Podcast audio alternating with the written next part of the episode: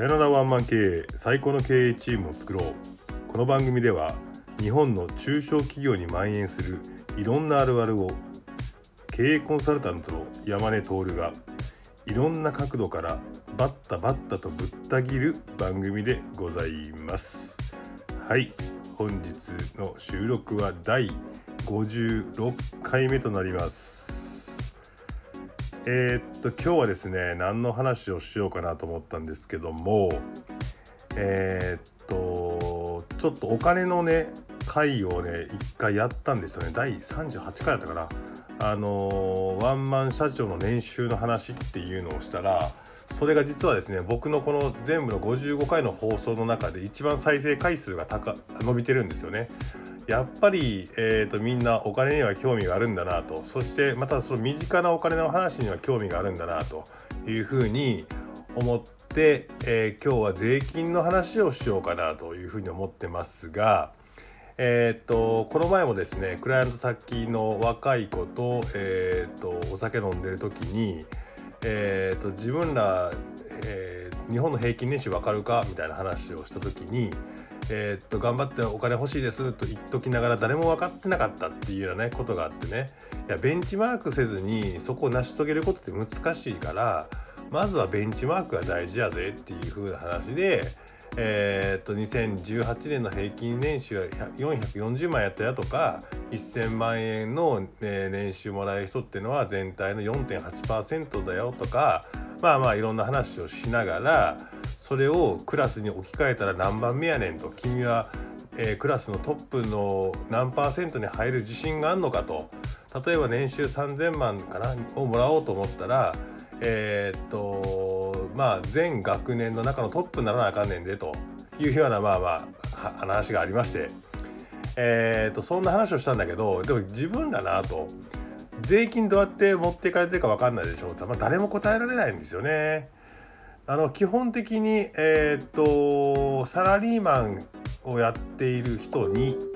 えー、っと税金どういうふうに持っていかれるか分かるかって話を聞いてもほとんどの人は答えられないですね。まあ一部総務だったり経理だったりとか社会保険を扱っているような部署の人に話を聞くと,、えー、っと答えれることもできるんだけどもそれを分かりやすく人に説明する能力ありますかってなかったりするんですよね。なのでえ、世の中のサラリーマンの95%ぐらいはこの自分の税金。まあ今回喋るのはいろんな税金ありますけど所得税と住民税ですね。自分の年収から引かれる分の住民税と所得税の計算の方法を教えてあげようかなというところとえっ、ー、とねこれ経営者の人でもねつらつらっと答えれる人っていうのはね15%ぐらいかなとは思いますと。いう感じでいくとこの、えーと、情報を知ってるだけでトップ、えー、10%ぐらいの、えーと、税金知識人にはなれるんちゃうかなというふうに思うのでどういった形で、えーと、サラリーマンとか、まあえー、経営者の人も役員報酬なので、えー、サラリーですよねっていうのをもらってそこからどういう計算で税金が、えー、引かれていくのかと。で手取りに何ぼ残るのかの計算方法はこれは知っといた方がいいですよというふうに思っていまして今回それを分かりやすく説明できたらなというふうに思っております。まずですね一番のね勘違いは何かというと皆さん年収で、えーと、サラリーマンの人は年収もらうじゃないですか。計算の時期でいくと,、えーと、新年1月から、えーと、12月末までの、えー、給与の合算が年収ってなるんですけどもこの年収に税金がダイレクトにかかるというふうに思っている人がね多いんですよ。そんなことないんですよ。そこまで、えー、っとみんなの状況を無視して一律に、えー、税金取るというような感じじゃないんですね国も。じゃあどんな感じかっていうと自分が1年間でもらった年収からそうは言っても、えーと、サラリーマンの皆さんも仕事するにあたって必要な経費っていうものがあるでしょうというものをこれ給与所得控除っていうんですけどそれを引いた上にさらに、えーと、個人の事情に合わせて例えば配偶者が働いていないんだったら配偶者控除とかね、えー、社会保険料年収に応じて払ってるんだけどそこには税金をかけないとかね寄付をしたんだったらその分は税金かけないよとか生命保険払った分に金額に関しては税金かけないでおこうかなとかっていう風な個人の状況に応じて、えー、控除される控除額っていうのがあってその両方を引いた残ったものに税金がかかるっていう風な仕組みなんですよ。その課税対象額に対して10%が住民税で取っていかれるし、えー、所得税っていうのは累進課税で計算方法がありますということで、えー、ここに対してちょっと紐解いて具体例を出して紐解いていこうかなというふうに思います。皆さんメモメモメモメモしながら、えー、私がゆっくり喋るので数字書いてみてくださいね。いきますよ。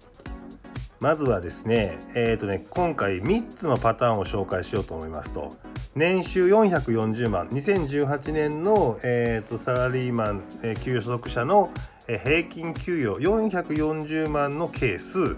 あと憧れの1000万円のケース、そして、えーと、サラリーマンの中には0.4%しかいないと言われる2000万円のえー、人に対しての税金の計算方法それでやっていこうと思いますと。はいまず皆さんメモいいですか？440万を上に書いてこれが年収ですよねと。でそこでさっき言ったサラリーマンもそうは言っても仕事するに経費使うでしょうというのが給与所得控除っていうのをその440万が引きますと。じゃあこの給与所得控除の計算はっていうとですねこれ給与所得控除ってググってもらったら国税庁のホームページが出てきてその計算方法がありますと。これはですねみんな一律ではなくて年収に応じて経費の額も違いますよ。要はいっぱいお金を儲けてる人は、まあ、それなりに経費使うでしょうよということで一律ではなくてえー、っと段階に応じて決められてます。例えばどんな感じかっていうと180万円以下の年収の人は収入額の40%を経費にしてあげますよと。もしくは65万円に満たない場合は65万円ですよと控除額がね。あと180万円を超えて360万円以下の、えー、人はえー、収入金額の30%足すことの18万円を経費として認めてあげますよと。360万超えの660万以下の人には収入額の金額の20%足す54万円分を経費として認めてあげますよと。660万超えで1000万円以下の人は収入金額の10%足す120万円を経費として認めてあげますよと。だけど1000万円超えた人に関してはもう上限220万円で、えー、2000万になっても220万円というような形で、えー、経費は計算しますよと。給与所得控除計算しますとなった場合にはい前置き長かったんですが440万円の年収の人の給与所得控除は360万から660万のレンジに入るので20%足す54万ということで142万円が給与所得控除、まあ、サラリーマンの経費としてみなしてあげますということが1個は出てきますね。そしてこの個人あ次個人の状況において控除される金額っていうのはまずですね基礎控除誰でも38万は控除してあげましょうと次社会保険の控除なので、まあ、ここでの計算は440万の年収に対して約13%の57万円を社会保険の控除として社会保険払ってる分に関しても税金かけたらあかんよねっていうことですよ。あとちなみにですね社会保険13%から14%ぐらいを個人で負担してますけど残りの10残りの半分は会社あのー、補填して会社が払ってくれてますからねここは会社に感謝せなあかんところですわまあ話戻します。社会保険にも関しても税金かけないよ57万。あと生命保険。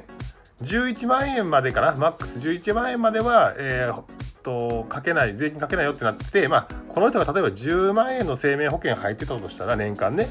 10万円控除してあげましょうと。そして奥さんが働いてなかった場合38万円分は控除してあげましょうと。あと寄付控除とかあるんですね。今ふるさと納税とかっていうのがスキームがあるんだけど寄付した分に関しても税金かけないよってちょっと、まあ、寄付控除ちょっと難しくなるんでふるさと納税ちょっと複雑なんでこれ置いときますと。なった時に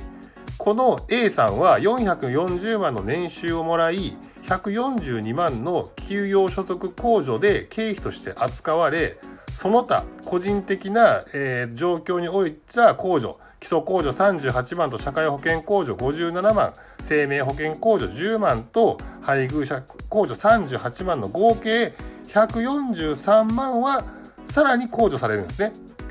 なので440引く142万の給与則控除と個人的な控除143万を引くと課税対象額っていうのは155万になるんですね。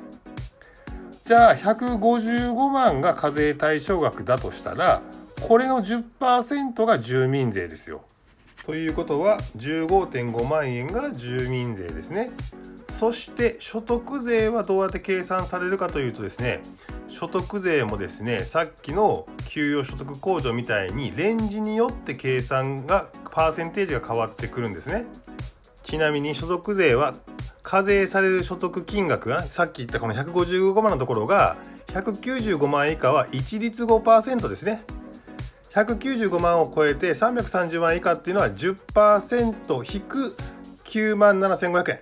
330万円超えの695万円以下の人は20%かけ引くことの、えー、マイナス42万7500円です。695万超えの900万円以下の人は23%引く63万6000円ですね。900万超えから1800万以下の人は33%引く153万6000円。1800万を超えて4000万以下の人は40%引く279万6000円。で4000万超えの人は45%引く479万6000円と。これもあの国税庁のホームページに書いてあるんでこういった累進課税っていう形で、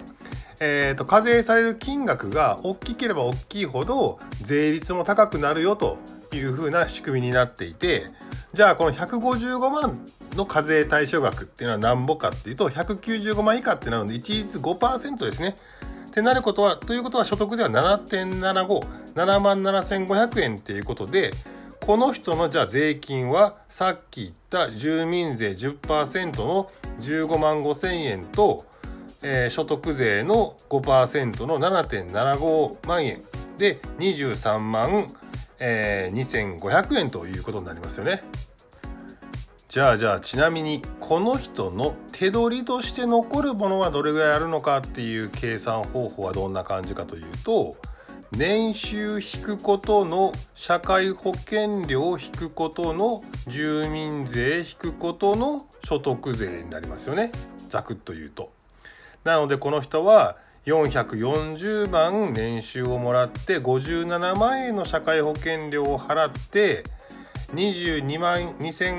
500円の住民税と所得税合わせた税金を払うので361万が手残りですよということです。まあ、約年収に対して82%っていうのがこの人の手取りという形になりますね。よろしいでしょうか？じゃあ次皆さん憧れる4.8%しかいないという1000万円の人はどうかというと1000万円の人の給与所得控除は220万ですね。この人がさっきと個人的な状況が同じだとしたら基礎控除38万円。社会保険料は13%と考えて130万円。生命保険に10万入ってて10万の控除。あと配偶者も働いてまへんっていうと38万円。合計216万円の個人的控除で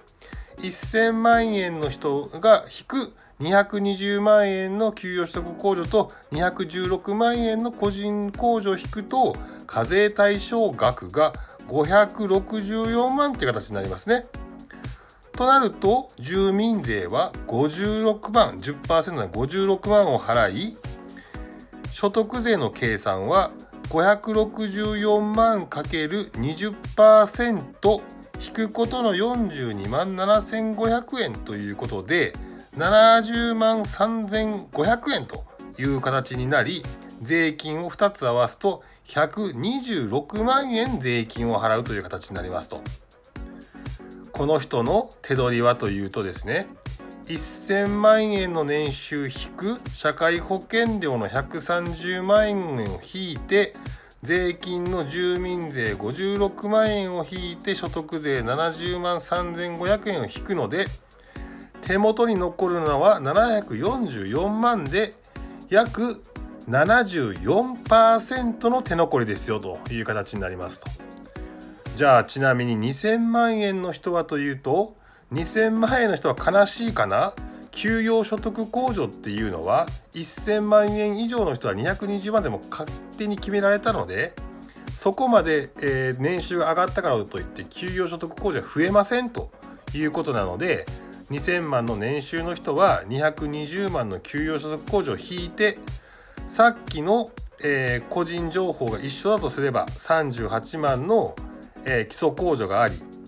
社会保険料に関してはこの控除に関しては、えー、1ヶ月の社会保険料のマックスの額が150万が上代なのでそれを若干超えるということでいくと多分240万円ぐらいが、えー、年間払う社会保険料になるよねと。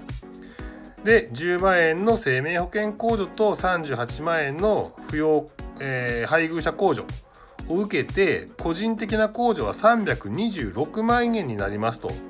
なので2000万円から220万の給与所得控除を引いて個人的な326万円の控除を引くと課税対象額が1454万になりますね。これに対して10%の住民税145万4000円と所得税に関しては33%から引くことの153万という計算なので326万円が所得税になります税金で472万円持っていかれますよということです。じゃあ手取りは何本になるかというと2000万円引くえー、社会保険料の240万円と住民税の145万円と所得税の326万円を引くとなんと残りは1280万円になってもともと2000万からの何パーセントかというと64%になるわけですね。もうこれ何のこっちゃわからないからこれ興味ある人はノート書きながら見てくださいね。そうなると440万円の人は手残り82%。えー、1000万円の人は744万なので 74%2000 万の人は手残り1280万なので、えー、64%ですということですと。でも、まあ、年収に応じて社会保険料は払い込み額が全然違いますね。440万の人の、えー、1年間の社会保険料は57万しか払ってないのに対して2000万円の人は240万円ぐらい払っていると。じゃあこの差額分を65歳以上になった時にドカーンと回収したらええやんかっていうけどまあそうはうまくなっていなくていっぱい払った人は最終的には損はしますよというふうな今仕組みになっているんですよと。あとですねこれはねなかなかのあるあるなんだけどちゃんとこれ給与所得控除のところとえー、っと所得税の計算のところを国税庁のホームページ見てほしいんですがなんとですねちょっとおかしいことを感じるんですよね。所得税の、えー、計算方法なんですけども、えー、150 195万以下が5%次が195万から330万が10%次が330万超えて9あごめんなさい695万円までが 20%695 万円を超えて900万円以下が23%。900万を超えて1800万は33%、1800万超えて4000万までが40%、4000万超え45%ってね、これね、5%、10%、20%って上がってきてるのに、いきなりね、23%ってちょっとなんですよ。そしてその次が33%ってダーンって上がるんですよ。これ、えーと、控除額がそこについてから、えーと、階段みたいにガンガンガンガンガンって上がるわけじゃなくてのぺーと上がるんだけど一番税所得税的に考慮されてるというか一番優しいところがどこのラインかというと課税対象額695万を超えて900万円以下のゾーンっていうのが一番上り坂が緩やかになるんですいきなり。これなんやねんっていうとですねこのレンジのところの給料もらってる人695万円を超えて900万円以下が課税対象額になるっていうことは多分、えー、と800万ぐらいから1200万円ぐらいの人が対象になると思いますね年収で言うと。これどこですかっていうと国家公務員じゃないですかっていう話ですよね。彼らはそこぐらいまでしか上がらないよねって言ったから自分たちの保身を守るためにここのゾーンだけは緩やかな所得税にしてるんじゃないかということがですねまことしやかに世の中では流れているんですけども、えー、信じるか信じないかはあなた次第ということで、えー、と本当に興味があったらですね、えー、これをねちょっと調べてみたらあこんな単純なことだったんだ税金はと、まあ、所得税と住民税に関してですけどっていう話なのでこれは絶対知っといた方がいいですよねと。まあこれであなたも税金知識人の10%に入れるよということと、まあ、なぜ日本がねここまで税金のこととか疎いかっていうとね自分で確定申告とかしないからですよ。でもその10自分がねなんぼの税金払ってるんだっていうことを自覚すると,、えーと、それは国が使うんでその使い方に対してああだこうだ言いたくなるですよそれがね政治への参加というふうなねこともあるので是非えっ、とそのまあ誰にも教わらないですけどこんなお金の話。日本の教育にもお金の話入れようと僕は思うんですが、えーとそういうのをなかなか受ける機会がないと思いますので今日僕が本来は YouTube でやれば一番分かりやすいのに